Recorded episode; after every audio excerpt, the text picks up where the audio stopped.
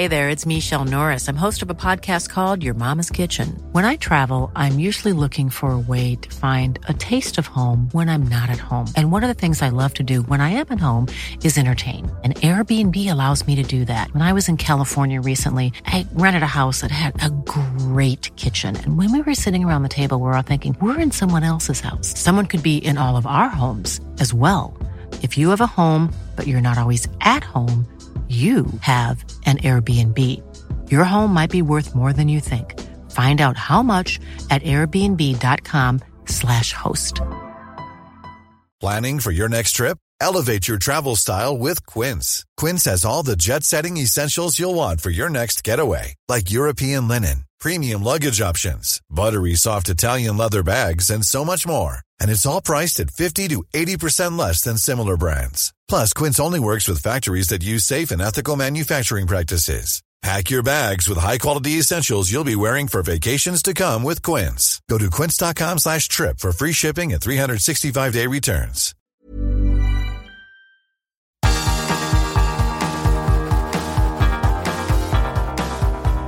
Universo Premier, tu podcast de la Premier League.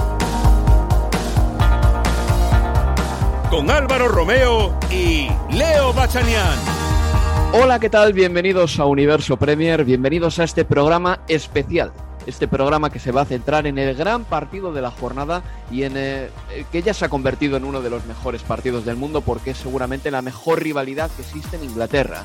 El Manchester City y el Liverpool que se han enfrentado en el Etihad y que han terminado con empate a dos. Kevin De Bruyne marcaba el primer tanto del partido para el Manchester City. Diego Jota en el 13, 8 minutos después del tanto de Kevin De Bruyne, anotaba el empate a 1. Gabriel Jesús en el 36 hacía el 2 a 1 y a la vuelta del descanso, al poco de empezar la segunda mitad, Sadio Mané marcaba el 2 a 2 definitivo. Desde entonces ha habido muchos ataques del Manchester City, algunas ocasiones claras, pero ya no se ha movido el marcador. Así que el partido entre dos clubes que se han llevado las últimas cuatro ligas, el partido entre los dos primeros de la clasificación, no defraudó, terminó con 2 a 2 y después de 31 partidos el Manchester City tiene 74 puntos, 74 para el City, 73 para el Liverpool y no descartemos que a este ritmo saquen todos los puntos que están en juego todavía y acaben con 95 el City y con 94 puntos el Liverpool. No lo descarten en absoluto. Pero lo que es seguro es que estos dos equipos han dejado la lucha por el título muy viva y no pueden dejarse puntos por ningún sitio porque da la impresión de que están capacitados para sacar de aquí en adelante todos los puntos que tengan por delante. El primer tanto del partido, como he dicho, lo marcaba Kevin De Bruyne después de un eh, remate desde fuera del área que ha golpeado en un defensa, ha despistado un poco a Allison, el balón se ha envenenado y ha besado las redes. El tanto de Diego Jota ha sido muy bonito tras un pase de Robertson a Trent Alexander Arnold, de un lateral al otro. Trent Alexander Arnold dejaba la pelota atrás para Diego Jota y el portugués hacía el 1-1. El tanto de Gabriel ha venido tras un grandísimo pase de Cancelo. La defensa de Liverpool estaba adelantada y Gabriel ha cazado el balón dentro del área, superando a Ederson. Y el de Mané ha llegado después de un grandísimo pase de Mohamed Salah a Sadio Mané. Y el senegalés, el día de su 30 cumpleaños, pues marcaba con mucha fuerza con pierna derecha con un remate inapelable que batía a Ederson. Así las cosas, como digo, ambos equipos siguen igual en la clasificación, separados por un punto. Yo soy Álvaro Romeo y para vivir este partido tengo aquí, o para vivir o para contar, mejor dicho, lo que ha sido este partido, tengo conmigo a Leo Bachanian. Hola Leo, ¿qué tal? ¿Qué tal? Muy buenas, Álvaro. En primer lugar, Leo, eh, merecido empate entre el Manchester City y Liverpool. Yo creo que finalmente sí, bueno, quizás pensando en lo que fue la primera parte, que realmente el City tuvo opciones como para irse al descanso eh, por dos, eh, por dos goles de diferencia, cuanto menos. Este, quizás alguno puede decir no, o puede quedar cierto sabor amargo para el hincha del City, pero después eh, bueno, y además pensando en la última jugada, la de Marés, ¿no? Minuto 94, la definición en sus pies y esa pinchadita por encima de Allison que se va por arriba. Pero creo que por lo visto en la segunda parte, donde yo creo que Liverpool mejoró mucho respecto del primer tiempo, me parece que, que, el empate termina estando bien para un partido que fue, que fue realmente muy bueno. Bueno, hay que decir también, Leo, como tú bien apuntas, ¿eh? que Marez ha tenido esa última ocasión. En sí. el último minuto era un mano a mano con eh, Allison, el portero adelantado. Marez ha tirado una vaselina que se le ha ido altísima, pero también hay que decir que Sterling en el 5 ha amarrado un mano a mano, ha tirado directamente al muñeco. Sabemos que Raheem Sterling, Leo, de todas maneras, es de esos jugadores que eh, cuando tiene una ocasión fácil, tiende a obturarse más de la cuenta. Y también Gabriel en la segunda parte ha tenido una muy buena oportunidad, que después de regatear a Robertson y después de dejar atrás también a Fabiño, remataba, batía a Allison, pero es que estaba bajo palos Virgil van Dijk para despejar. Yo creo de todas maneras, Leo, que sí, puede que en merecimientos hayan estado parejos, pero las oportunidades más claras que se me quedan en la retina son las del City. Amén de una jugada de Diego Llota en la segunda parte con un remate que ha detenido bien Ederson, pero por lo demás, yo creo que el City ha tenido mejores ocasiones. ¿eh? Sí, les ha tenido mejores. Lo que me resultaba extraño es, de vuelta, termina siendo es parte de, los datos estadísticos, ¿no? Pero el expected goal, los goles esperados, eh, estuvieron idénticos prácticamente, 1.22 el, el City y 1.20 el Liverpool. Es más, teniendo en cuenta las, para mí las oportunidades que tuvieron fueron más claras de lo que marca eh, esa, ese, ese rubro estadístico de, los goles esperados. La de Gabriel Jesús en la segunda parte es verdad que fue muy buena también. La de Sterling, fíjate lo que fue ese comienzo realmente. Eh, la televisación no tuvo ni tiempo de repetir la acción de Sterling porque menos de un minuto después llega el disparo de De, de Bruyne y, y, el gol, ¿no? Yo creo que a ver, se va muy fácil de Fabinho, eh, de Bruyne me parece en, esa jugada. Yo creo que el problema sí es que el brasileño se quedó, quedó de costado en lugar de esperarlo de, frente, pero eso es porque había cometido la falta Walker y al jugar Rodrigo o Bernardo, creo que Bernardo, rápido, ahí ya quedó fuera de sitio porque el City en ese arranque presionaba alto. Bueno, el Liverpool también algo presionaba alto en ese arranque. Era una presión alta con, con Jota como el hombre más adelantado y por detrás de él, ocupando todo el ancho de la cancha, quedaban Sala, Henderson, Thiago y Mané. Yo no sé cuántos equipos eh, eh, a nivel mundial en la élite pueden sostener una presión tan alta como el City y como el Liverpool.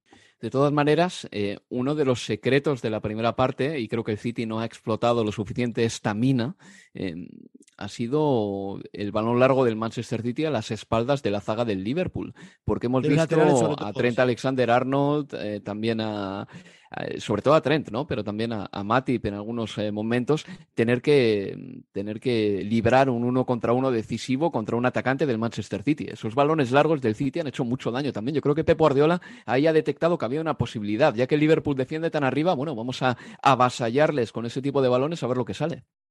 Sí, sí, no lo supieron defender eso en la, primera parte. Yo creo que en la segunda se, corrigió bastante, sobre todo del lado de, Alexander Arnold, que ya sufrió bastante menos. Fíjate que la jugada que hacías mención recién de Gabriel Jesús, en la que define de zurda ya en el segundo tiempo, es sobre el lado de, Robertson, eh, Marés también, bueno, en realidad termina encarando por, por el medio, pero siempre en la segunda parte tengo mucho más claro que los ataques del City fueron en general por el costado derecho de su ataque, la izquierda de la defensa del Liverpool, que sufrió mucho con esos envíos largos de, Stones, con los envíos largos de, Rodri, buscándolo a Walker en el primer tiempo a las espaldas de, Robertson, pero bueno, creo que eso sí lo corrigieron ya eh, en el segundo tiempo los hombres de, Klopp.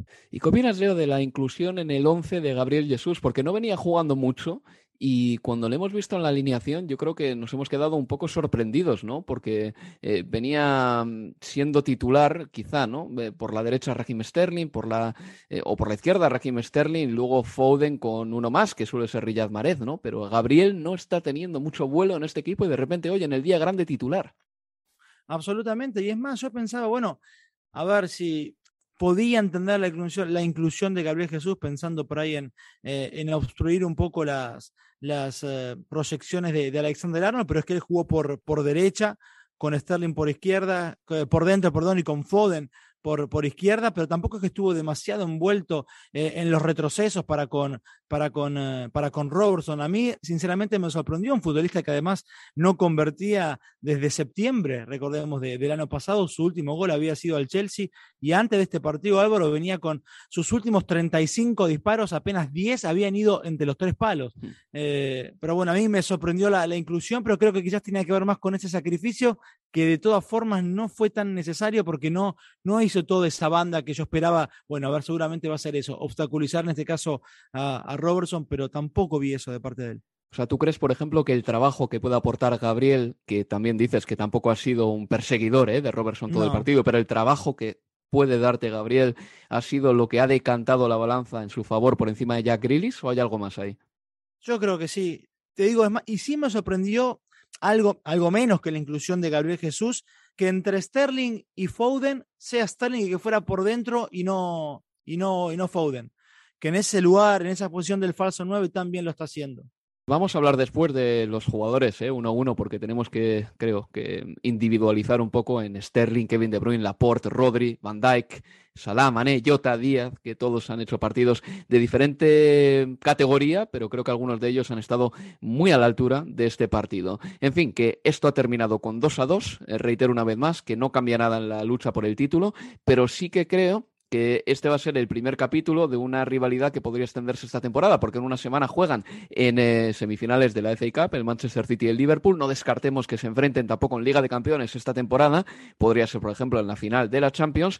Y jugar tantos partidos contra un mismo equipo va poco a poco creando tiranteces entre futbolistas y puede que nos encontremos aquí no solo ya con un díptico, sino con un hipotético tríptico, si es que estos dos equipos se enfrentan también en Liga de Campeones. Y bueno, yo creo que partidos como los de hoy dejan conclusiones para los entrenadores, evidentemente, pero también, em, digamos que heridas y algo de, supuración abierta entre los futbolistas. Vamos a ver cómo eso se traduce en el próximo partido, que, se, que el próximo partido entre estos dos clubes que va a ser en Wembley dentro de una semanita nada más. Una pausa y continuamos aquí en Universo Premier. Universo Premier, tu podcast de la Premier League. Even when we're on a budget, we still deserve nice things. Quince is a place to scoop up stunning high-end goods for 50 to 80% less than similar brands. They have buttery soft cashmere sweaters starting at $50, luxurious Italian leather bags, and so much more. Plus, Quince only works with factories that use safe, ethical, and responsible manufacturing. Get the high-end goods you'll love without the high price tag with Quince. Go to quince.com/style for free shipping and 365-day returns. Hey there, it's Michelle Norris. I'm host of a podcast called Your Mama's Kitchen. When I travel, I'm usually looking for a way to find a taste of home when I'm not at home. And one of the things I love to do when I am at home is entertain. And Airbnb allows me to do that. When I was in California recently, I rented a house that had a great kitchen. And when we were sitting around the table, we're all thinking, we're in someone else's house. Someone could be in all of our homes as well. If you have a home, but you're not always at home, you have an Airbnb. Your home might be worth more than you think. Find out how much at airbnb.com/slash host. Mom deserves the best, and there's no better place to shop for Mother's Day than Whole Foods Market. They're your destination for unbeatable savings, from premium gifts to show-stopping flowers and irresistible desserts. Start by saving 33% with Prime on all body care and candles. Then get a 15-stem bunch of tulips for just $9.99 each with Prime. Round out Mom's menu with festive rosé, irresistible berry chantilly cake, and more special treats. Come celebrate Mother's Day at Whole Foods Market.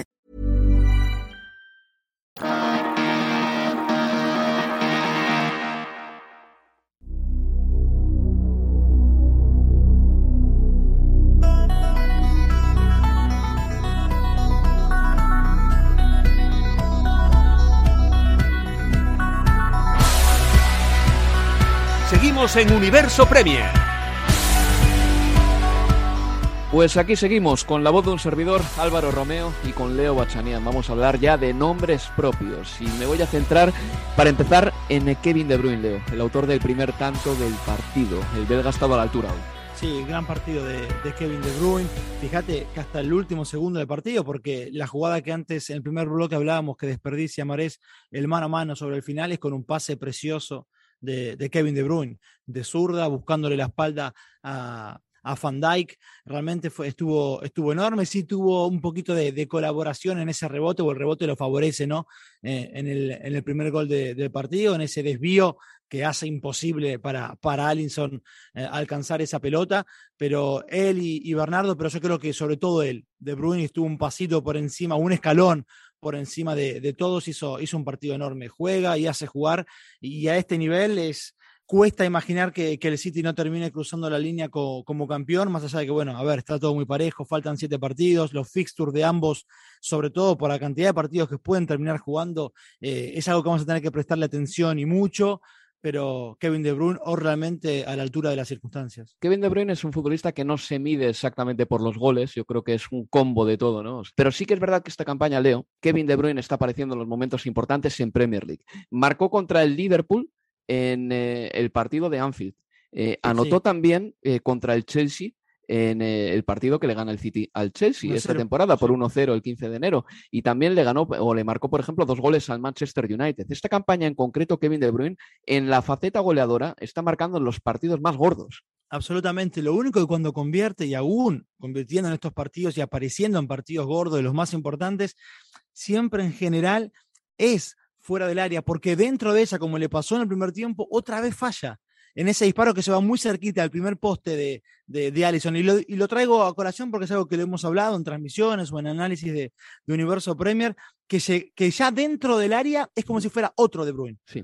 Pero claro, fuera de ella, a la hora de, del remate o de la factura al arco rival, ya es otra cosa. Pero dentro todavía yo creo que es un, un aspecto que puede mejorar y, y, elevar aún más lo que son sus producciones y, y, sus números. Yo creo que le sube un poco como la frecuencia cardíaca, ¿no? Cuando entra al área, Leo, y de repente no tiene, pues por ejemplo, la pausa de Marez, lo que daría a Kevin De Bruyne por comprar un poquito de esa pausa, ¿no? Una dosis de esa pausa que tiene Riyad Marez en el área para hacer un recorte más, porque siempre tiene un recorte más Marez, y eso le permite habilitarse pues tiros mucho más limpios que los que eh, efectúa Kevin De Bruyne dentro del área. Pero bueno, su último pase, eh, ese a Riyad Mahrez sí. casi al final del partido ha sido espectacular. Además que es que ha sido con la pierna mala.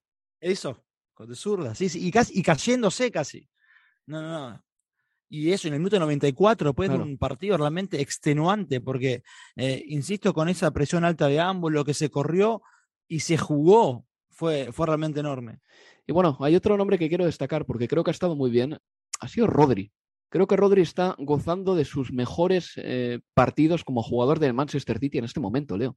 Es irreconocible el Rodri de hoy y, y, y en varios pasajes de la temporada pasada también con el que con el Rodri que llegó de, del Atlético de, de, Madrid. Yo recuerdo especialmente un partido en, ante el West Ham como visitante donde se lo notaba absolutamente a destiempo, eh, sin todavía encajar o entender lo que le pedía eh, el entrenador, no leyendo bien tampoco eh, despejes o contras de, de, los rivales y hoy es un futbolista que está muy bien ubicado siempre, que corta de cuajo muchísimos intentos de avance del rival en tres cuartos de cancha rival y, y que además se anima cada vez más a llegar más cerquita del área, quedar hasta por momentos por delante de, Kevin De Bruyne o a la misma altura. Y hoy otra vez un partido muy, pero muy serio en la, en la mitad de la cancha de Rodri. Pero hay una cosa, Leo, de todas maneras. Es verdad, mira, eh, eso que tú dices es así. O sea, en la primera temporada Rodri eh, se notaba que todavía o carecía de ritmo o no sabía muy bien dónde posicionarse exactamente para darle oxígeno al Manchester City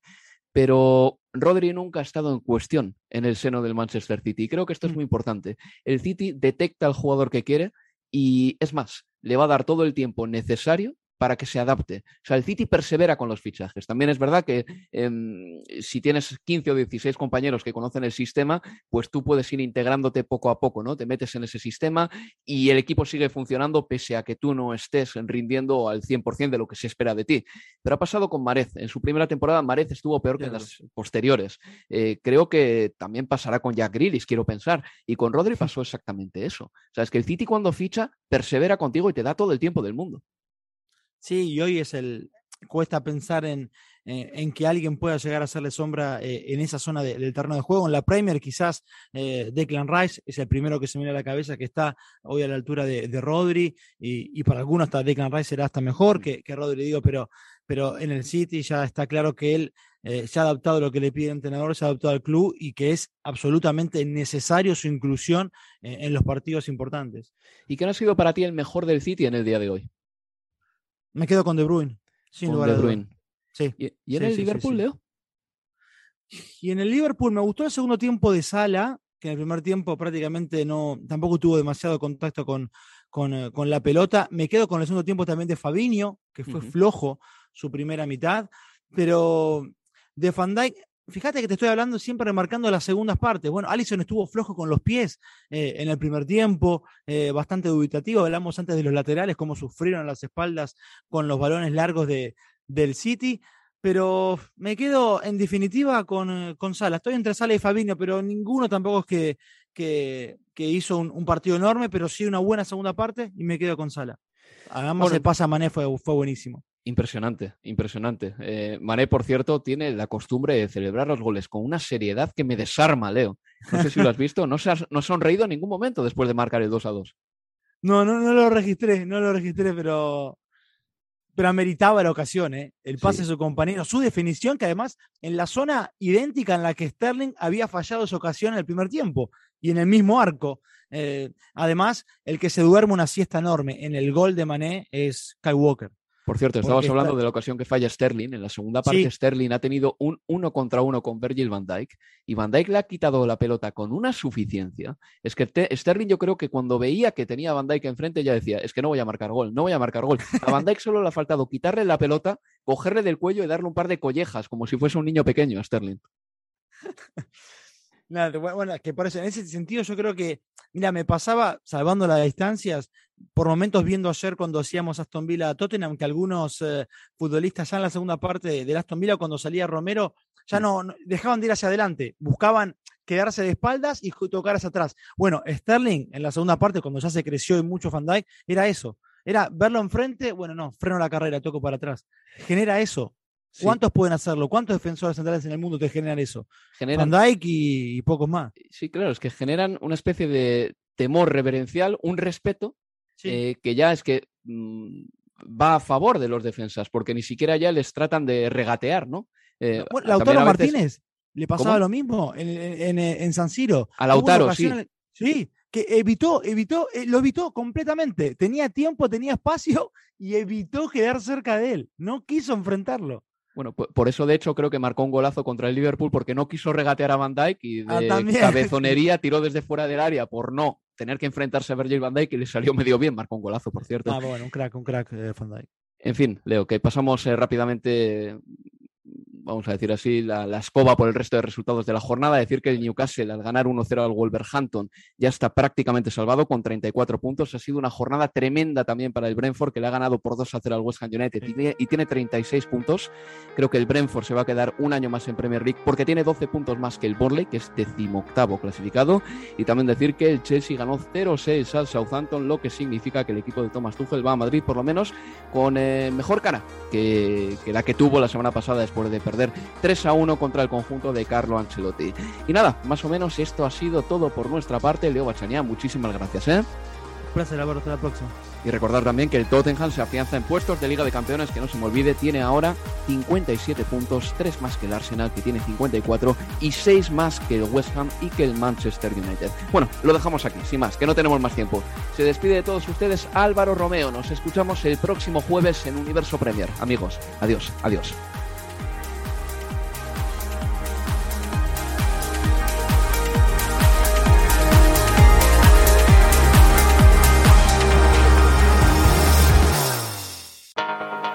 Universo Premier, tu podcast de la Premier League.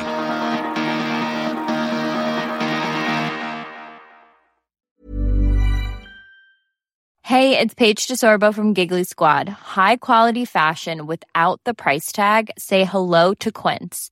I'm snagging high-end essentials like cozy cashmere sweaters, sleek leather jackets, fine jewelry, and so much more. With Quince being 50 to 80% less than similar brands and they partner with factories that prioritize safe ethical and responsible manufacturing. I love that. Luxury quality within reach. Go to quince.com slash style to get free shipping and 365 day returns on your next order.